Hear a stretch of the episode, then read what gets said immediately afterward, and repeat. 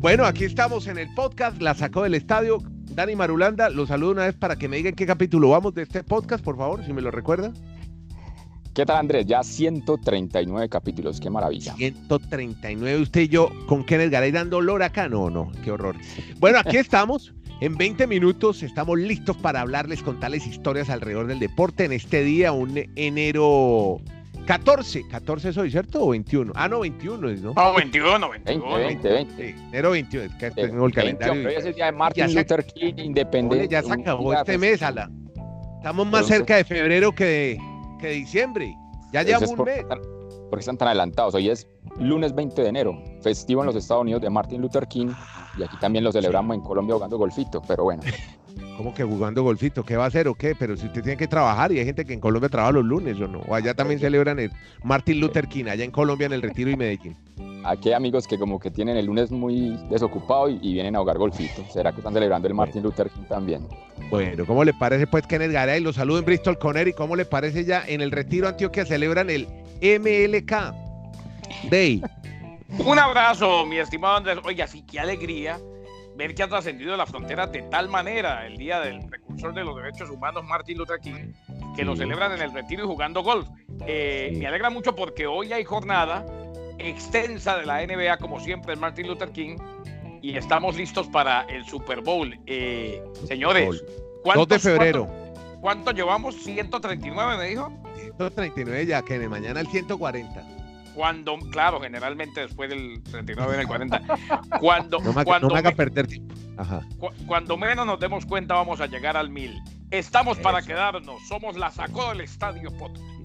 No nos saca nadie. Somos como Uber, no nos saca nadie de la red.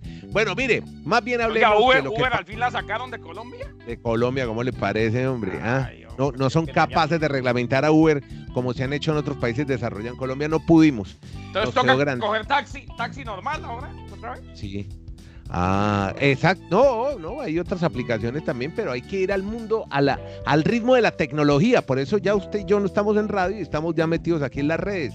En Bogotá, Garay. hay una, en, en Bogotá hay una que se llama Tapsi, con P, Tapsi. Ah, sí, sí, pero esa es de TAP, de los amarillos, que son los que le hicieron el sindicato a los de Uber, que porque Uber no estaba reglamentado y tal, y lo sacaron. Oiga, los taxistas, qué poderoso, ¿ah? sacaron a Uber de Colombia. Bueno, saludo a todos los amigos de los amarillos. Vea, más bien hablemos de esta final, de este Super Bowl que se nos viene. Los amigos del amarillo son los que van a jugar hoy con Dani en el. Oiga, ¿me podemos hablar de fútbol americano o no? Que estoy que me Sí, los por oigo, favor. para que me hablen de las dos semifinales de ayer. La, la primero el juego Tennessee y Kansas. ¿Qué hay que decir de partido, Marulanda? Cuénteme, parte de la brillante actuación de Patrick Mahomes, el quarterback de los Chiefs.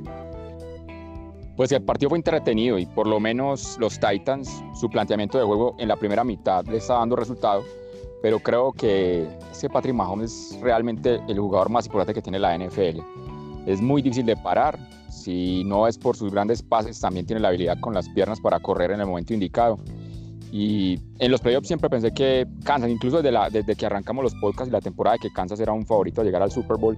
Y ahora creo que puede ser el, el ganador de- de esta edición del Super Bowl. Bueno, ¿y usted cómo vio ese juego, esa primera semifinal? Era su favorito también, Keren, ¿no? Los Chiefs de Kansas City. Eh, sí, porque era muy complicado que continuaran haciendo hombradas eh, los Titans de Tennessee después de haber eliminado a los Patriots, después de haber dejado en el camino a los Ravens de Baltimore. Eh, y, ante, y estoy de acuerdo con Dani. Ahora, eh, de acuerdo con Dani eh, en cuanto a Patrick Mahomes. Eh, lo de Mahomes es espectacular. Es tan difícil de marcarlo que a veces le mandan tres y termina quemando. Cuando van y lo buscan, cuando buscan capturarlo, sabe dosificar las corridas, hizo un touchdown espectacular corriendo. O sea, eh, era muy difícil para los Titanes de Tennessee que cumplieron con una gran tarea y se le abona también el hecho de que pudieron limitar a Derek Henry. Eh, yo le pregunto Sí. a Dani ahora, ahora que estamos en la finalísima o en el campeón de la conferencia americana, le pregunto al señor Madulanda, Dani, ¿no le parece que estos muchachos de los Chiefs de Kansas City, al contar con Patrick Mahomes, eh, cuentan con un quarterback al que va a ser mucho más difícil de defender que al mismo Aaron Rodgers para la defensa de los 49ers? Correcto, estoy de acuerdo Kenneth. Es más, yo creo que esta década sería la de Patrick Mahomes, esperando que jugadores vienen de- del, fútbol americano colegial porque en la NFL creo que no hay ningún jugador con la habilidad, a, pesar de que aparezca Lamar Jackson, pero sí me parece que Patrick Mahomes es más certero en los pases y es más inteligente incluso a la hora de analizar las defensas. Y lo otro que quería comentar a Kennedy Andrés de Kansas es la locura que se vive en esta ciudad o en este estado, porque son 50 años esperando volver a un Super Bowl desde 1970. Así que desde que empezó el fútbol, ¿no? sobre todo los finales del Super Bowl, vamos para 54. Exacto, ellos jugaron el Super Bowl número 4, por última vez el que ganaron, y exactamente, ya vamos para el 54. 50 años después vuelven a la gran cita de, de la NFL en los Estados Unidos. Pero Patrick Mahomes probablemente va a tener el contrato más alto en la NFL, 40 millones de dólares por temporada. Se habla que firmarían 5 años, o sea, 200 millones. Y por el tema del tope salarial, algunas de sus figuras o en el ataque podrían perderse en los próximos años. O sea, que para los que piensan que Kansas va a dominar la próxima década, es que eso es lo interesante de la NFL, que no siempre se puede tener el mejor equipo durante varios años consecutivos.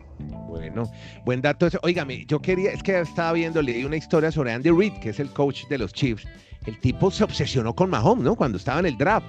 Eh, casi que cambió selecciones de primera ronda para elegirlo en el año 2017.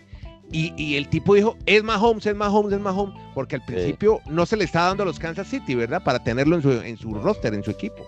Claro, tuvo, que hacer hasta lo imposible, ¿no? Es que tan talentoso Mahomes que en la época colegial con su Universidad de Texas Tech, él jugaba fútbol americano y béisbol. Incluso fue drafteado por los Tigers de Detroit, pero él nunca llegó a jugar profesional en el béisbol porque esperó la oportunidad del draft de la NFL. Incluso para muchos sorprende que lo hayan reclutado en el puesto número 10 y por ejemplo la gente en Chicago odia el gerente general porque ellos seleccionaron primero a Trubitsky como número 2 de ese draft del 2017 y se perdieron la oportunidad de tener a este gran jugador, Mahomes. Bueno, nos vamos para la otra conferencia. La nacional se jugó en el estadio eh, Levi Stadium en eh, Santa Clara, California, y ahí justamente han ganado los locales. Pero yo no me esperaba un partido de esa naturaleza, Kenneth. Pensaba que iba a estar mucho más reñido y más apre ¿Qué pasó con.? Nos quedamos esperando a los Green Bay Packers que al final tuvieron en el cuarto periodo una, una leve reacción. Sí, un intento de repunte ya, como bien le decía Dani a usted en nuestro grupo de consejo de redacción eh, principalmente eh, palos de ciego, eh, pataleos de abogado, porque ya eso estaba definido. Hombre, yo también me quedé esperando a los Green Bay Packers, sobre todo porque confiaba en Aaron Rodgers.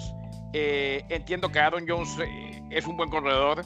y definitivamente, pues Davante Adams, el receptor, también podría hacer de las suyas.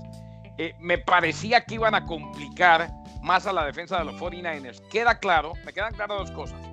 Una que la dice Dani constantemente y que es verdad. Jimmy Garoppolo es un quarterback de sistema, pero eh, el juego terrestre ha sido sensacional y principalmente las trincheras, o sea, la línea ofensiva e incluso la línea defensiva de los 49ers y la defensa completa de los 49ers cumple con un excelente trabajo. Terminó siendo un héroe innoto, nada más y nada menos que Raheem Monster. Este muchacho ha estado en varios equipos de prácticas de la NFL jugó a nivel universitario en Purdue, no fue drafteado, inclusive en Purdue llegó a tener actividad hasta el último año, eh, antes de eso no tuvo muchos acarreos, y hoy es la gran figura, fue la gran figura ayer, del conjunto de los 49ers de San Francisco, corriendo para 220 yardas, haciendo de las suyas, pero también hay que entender una cosa, le abrieron el hueco, o sea, eh, la frontal, los linieros, la línea ofensiva, el fullback y demás, le hicieron la vida mucho más fácil y él encontró los espacios.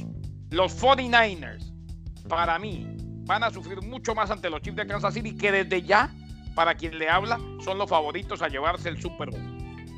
Bueno, interesante. Donde también se destaca un eh, quarterback, Dani, que se llama eh, Garópolo. Eh, ah. Este ah. tipo, bueno, pero oiga, estaba leyendo historias sobre él porque yo tengo que venir preparado aquí para hablar con ustedes. El tipo fue segunda ronda de los Petros en el draft del 2014, ¿no? Él quería ser el titular de los Petros, pero era imposible con, el, con Tom Brady, ¿no? Sí, supuestamente él iba a ser el encargado de, seguir el legado en los Petros de Tom Brady, pero le salió la oportunidad con San Francisco y aprovechó pues tener una, una nómina que han ido construyendo muy bien la gerencia general de este equipo a través del draft. Prácticamente toda la línea defensiva y ofensiva se ha conseguido en el draft y yo creo que los partidos realmente se ganan ahí, en las trincheras. Y lo que decía Kenneth, es formidable tanto en ofensiva como en defensiva esas dos líneas que tiene el, equipo de San Francisco. Para mí es el equipo más completo que hay en la NFL, pero sigo creyendo que Patrick Mahomes es el hombre que va a ser muy difícil de parar y que va a ser favorito para ganar el Super Bowl. Y con respecto a Green Bay, como decía también Kenneth, a mí me sorprendió que Aaron Rodgers y Devante Adams no hubiesen hecho más en el partido. Yo en un principio no creía nunca que Green Bay incluso iba a llegar a la final de la conferencia nacional. Me pareció un registro mentiroso, pero sí me llamó la atención que no hayan dado alguna oportunidad de, de brillar más en este partido frente a San Francisco. Y a la postre, pues tenemos ese Super Bowl con una gran ofensiva, la de Kansas, y una gran defensa, la de San Francisco. Y eso es lo que creo que se va a vender estas dos semanas, mi estimado Kenneth, de cara a lo que va a ser el Super Bowl en Miami. Y es que, Andrés, eh, hay una cosa. Los números nunca nos cuentan toda la historia. Por eso es que a mí los números me gustan, pero no tanto. Muy poquito y en algunos deportes sí y en otros no. Uno ve los números de, de Aaron Rodgers el día de ayer, más de 300 yardas y dice, no, partidazo. En realidad no fue Ah, tan... es que fueron, fueron números en garbage time, eso fue ya en tiempo basura. Exacto, por, por eso, por eso, por eso es que digo que no cuentan toda la historia. Para aquellos que se ba- basan sus comentarios en 526 mil números y parecen dando teléfonos para ordenar pizza. No, Sí, hay, sí, que, sí, sí. hay- hay- hay que tener muchísimo cuidado con esto Sí. de los números. Eh, San Francisco, Kansas City, hombre, eh, eh, reitero, para mí lo va a ganar Patrick Mahomes. ¿Cómo defendería usted a Mahomes? Yo sí le quiero preguntar a Marulanda, porque es que Mahomes, esta mañana teníamos ese debate, a mí me parece un quarterback de mucha más movilidad que Aaron Rodgers. Y creo, y creo que eh, dosifica, tiene algo muy parecido a lo de Russell Wilson, sabe dosificar sus acarreos, pero cuando corre, o sea, es un quarterback de esos de, de lo que hemos hablado aquí en varias ocasiones, de escoge tu veneno. Cuando hace Sí. un rollout por cualquiera de los dos costados, izquierda o derecha, hombre, la defensa no sabe si ir a evitar el primero y diez, o sea, ir por él, o si arriesgarse a que de pronto si van por él, mande el pase profundo y termine quemándolos con un pase largo.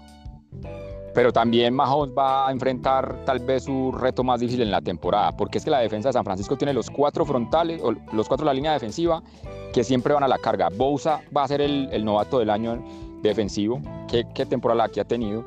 Y la secundaria siempre está bien posicionada, o sea, siempre está marcando bien el, en las rutas del slot y también el, cuando estira la, la ofensiva del equipo contrario. O sea, el equipo más completo en defensa creo que es San Francisco, pero lo que dice Kenneth es que Mahomes parece Pero sí, a, a- jugadito, pero, la pregunta es. Sí. La pregunta es, y tenemos tiempo para eso, Andrés. Sí, y, sí, sí, y sí. Dani, ¿se pueden dar el lujo de, de atacar siempre con cuatro a Mahomes? Yo no creo. Les va a tocar atacarlo con tres y eso puede llegar a ser incluso más peligroso. Sí. Pero es lo que hemos analizado. No, no se han disparado los safeties en la carga. Siempre han sido los mismos cuatro eh, eh, pre- presionando al quarterback. Y más bien los otros siete marcando las rutas de los, de los receptores. Y ese ha sido el, el éxito de San Francisco en esta temporada. Pero lo que, lo que debe estar estudiando el coordinador defensivo de San Francisco es precisamente, si lo que está comentando Kenneth, cambiar ese sistema para poder parar a Mahomes, porque es que hasta el momento no se ve imparable. impa- exacto, cómo poder superar a, Sí. a ese gran quarterback. Pues tan imparable es que como anécdota, los productores de televisión, por lo menos para la América Latina, no pudimos ver la mejor jugada del partido de ayer, que fue un acarreo que hizo solo Mahomes y, y salieron a comerciales Ah, pero- y no la pudimos ver. pero- que- Pero venga, ah, fue en toda América Latina. Yo les iba a preguntar. no, ¿usted no, no, Chile yo aquí no la vi vio? tampoco. Yo la vi en el highlight, del, en el Ah, resumen del eso- entretiempo. Eso más que, más que del, del- O sea, si es del productor, ustedes saben lo mismo que yo de Sí. eso y, y Andrés hasta mucho más. Si es del productor, pero más que todo es del que, del que manda las pausas en ese momento. ¿eh? Porque, porque No, no, pero es que hubo, oiga, hubo un desorden total en ese, en ese manejo ayer del partido de parte de ESPN. Yo nunca había visto tanto descontrol. No sé si fue desde la producción, del switcher o quién, pero realmente entraban cortados o iban a la pausa en el momento. Yo pensaba que como en Colombia se, se fusionó lo de ESPN con Fox, que había gente nueva y de pronto lo estaba enfocando por ahí, pero si ya ustedes me dicen que en Chile también pasó lo mismo. No, pues, no, no, aquí no lo pues, vimos. Yo fue no lo vi. Yo no vi esa jugada. Después la vi en highlight y dije, pero ¿a qué hora? Y devolvía la jugada y nada, salía era comerciales. Entonces me tocó verla en el resumen del entretiempo. Pero bueno, son anécdotas alrededor del juego para nosotros que nos toca disfrutar de este partido en televisión. Hablemos algo de golf, hombre, porque es que este fin de semana hubo dos torneos muy interesantes antes de irnos para el Abierto de Australia, que comenzó anoche también. Y tiene que ver con, eh, primero, destaquemos un torneo que se hizo en México, en la playa de Carmen, un torneo, el LAC, el Latin American Amateur Championship, que daba además entrada, cupo para irse al Máster de Augusta y al, al Abierto Británico, Dani Marulanda. Hay una historia muy linda alrededor de un joven colombiano, antioqueño, que estuvo liderando el torneo tres jornadas. Infortunadamente el último día, pues, estuvo mucho mejor su rival, le ganó. Pero cuénteme ¿Quién es José Mario Vega? Sí, es la gran historia. Aquí podemos decirle que es un paisa vendedor, porque realmente él trabaja en una empresa como el director de ventas para América Latina, una empresa que se encarga como de cuantificar todo el tema del golf y hacer que los jugadores, pues a través de todos esos números, tengan un mejor desempeño en sus torneos. Y lo llamativo del caso Andrés Kennedy oyentes es que él decía, si yo me gano este torneo y me invitan al Master y al Abierto Británico, de todas maneras el lunes yo vuelvo a hacer el mismo, tengo que ir a cumplir mi horario, mis citas, mis conferencias sobre, sobre la, empresa en la, empresa en la que laboro, porque él realmente no estaba supuesto a, dedicarse profesionalmente al golf y estuvo muy cerca, como lo dice Andrés, tercero a la postre del argentino Ángel Gallegos, gana el torneo y es el que obviamente tiene la recompensa de estos grandes torneos con los mejores del mundo en la PGA. Oiga, pero qué interesante lo de Vega, que el tipo iba a ser profesional, pero infortunadamente, pues lo que usted dice, pues le fue mejor en el lado empresarial, no sé si sería falta de sponsor, que no alcanzó a ser profesional, viviendo en los Estados Unidos y saliendo de una universidad norteamericana, no lo logró, pero está trabajando en esta empresa que se llama Trackman, que trabaja también la sabermetría, pero del golf, ¿no? Entonces, pues, muy, muy interesante lo de Vega. Eh, el pelado, el que ganó, se llama Gallegos, que tiene 17 años, además la gran esperanza del golf argentino. E, ese torneo lo ganó hace algunos años eh, Joaquín Niman, el chileno, así que es una, es una buena plataforma para los golfistas latinoamericanos. Lo ganó hace tres años. Es que prácticamente el campeón del torneo amateur de América Latina opta por llegar al profesionalismo y con muy buenos réditos. Ya usted comentaba lo de Niman, el chileno.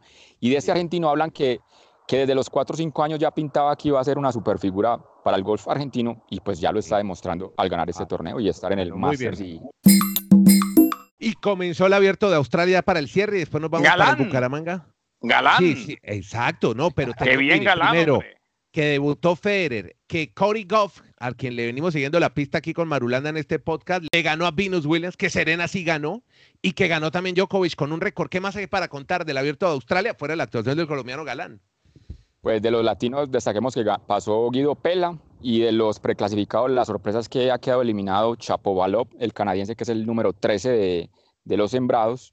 También quedó eliminado Berna Korish, puesto 25 en cuanto a las siembras más importantes. Y ya lo de Colombia, pues las expectativas mañana, Kenneth, tipo su horario, como 2 o 3 de la mañana va a estar jugando Daniel Galán, va a ser el quinto colombiano en la historia en jugar la primera ronda del cuadro principal del abierto de Australia. El máximo exponente de Colombia en ese torneo fue Santiago Giraldo, que lo jugó ocho veces, Falla lo jugó siete, después tenemos a Alejandro González, que lo hizo en dos ocasiones, y Haddad una, y ahora Galán debuta. Entonces allí para que usted esté muy orgulloso por Bucaramanga y hacer mucha fuerza en la madrugada de mañana. Eh, eso me tiene contento. Es más, y en su momento, y en su momento una cucuteña, Fabiola Zuluaga, llegó a la semifinal. Claro, en, Australia, sí. Vea, eh, Bucaramanga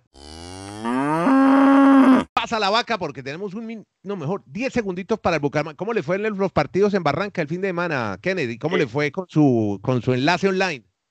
Se sacaron conclusiones importantes. Se perdieron los dos, pero el funcionamiento, o sea, se perdió el de las 8 y el de las 10 de la mañana en cambio también. Pero. Eso le parece importante. Eh, no, no, el funcionamiento, Marulán. Ah, bueno el funcionamiento, eh, la manera como... ya, ya aparece usted con declaración de técnico. Lo que importa en pretemporada es el funcionamiento, no el resultado. Es que, eso es verdad. Eh, ahora, hoy, bueno, en, este en, este momento se lo decimos, hoy lunes, lunes 20, ¿no? Sí, lunes 20. Bucaramanga se prepara para golear al Deportivo Cali el fin de semana, iniciando el campeonato. Golear. Oiga, no tengo la sección de risas, no he grabado de risas, pero bueno, lo, lo, lo tendremos para un futuro. Muchas gracias a todos. ustedes no piensan en grande. yo, soy el Patrick Mahomes de este programa. Ustedes no piensan en grande. Ay, perdón. Nosotros, nosotros, no llegamos ni a Ryan Tannehill. Bueno, muchas gracias. Bueno, terminamos este podcast, son 20 minuticos nomás para no perturbarlos, no molestarlos mucho, para que queden bien eh, informados de lo que pasó, pero seguiremos hablando más de Super Bowl, hay más para hablar de Abierto de Australia, más de golf, más de tenis, muy enfocados en deportes americanos. Este podcast va por Apple Podcast. Muchas gracias a todos. Kenneth Garay en Estados Unidos con Dani Marulanda en el Retiro Medellín, Antioquia, Andrés Nieto Molina desde Santiago en Chile. Podcast. Ah, vea, déjeme saludar rápidamente a Julián Niño, que este Julián Niño en Chile que me reportó audiencia, sintonía este fin de semana. ¿Sabe qué? Me lo encontré en una reunión. Lo primero que me dijo cuando me vio, Nieto, al fin sí pudo ir a Monticello. El tipo estaba no. Julián. Sí, sí, sí, sí. Me dijo que se había podido ir. Yo le conté toda la historia, le conté la realidad, que no tenía un amigo como Dani Marulanda que me acompañara. Que caray, no, nunca me iba a acompañar, pero Ojalá que el matrimonio de Nieto nunca se acabe, pero si se acaba, es porque se fue a vivir a Chile y le dio por decirle a la mujer que fueran a ver partidos de voleibol. ¡Qué horror! Bueno, que la pasen bien. Chao, nos encontramos mañana.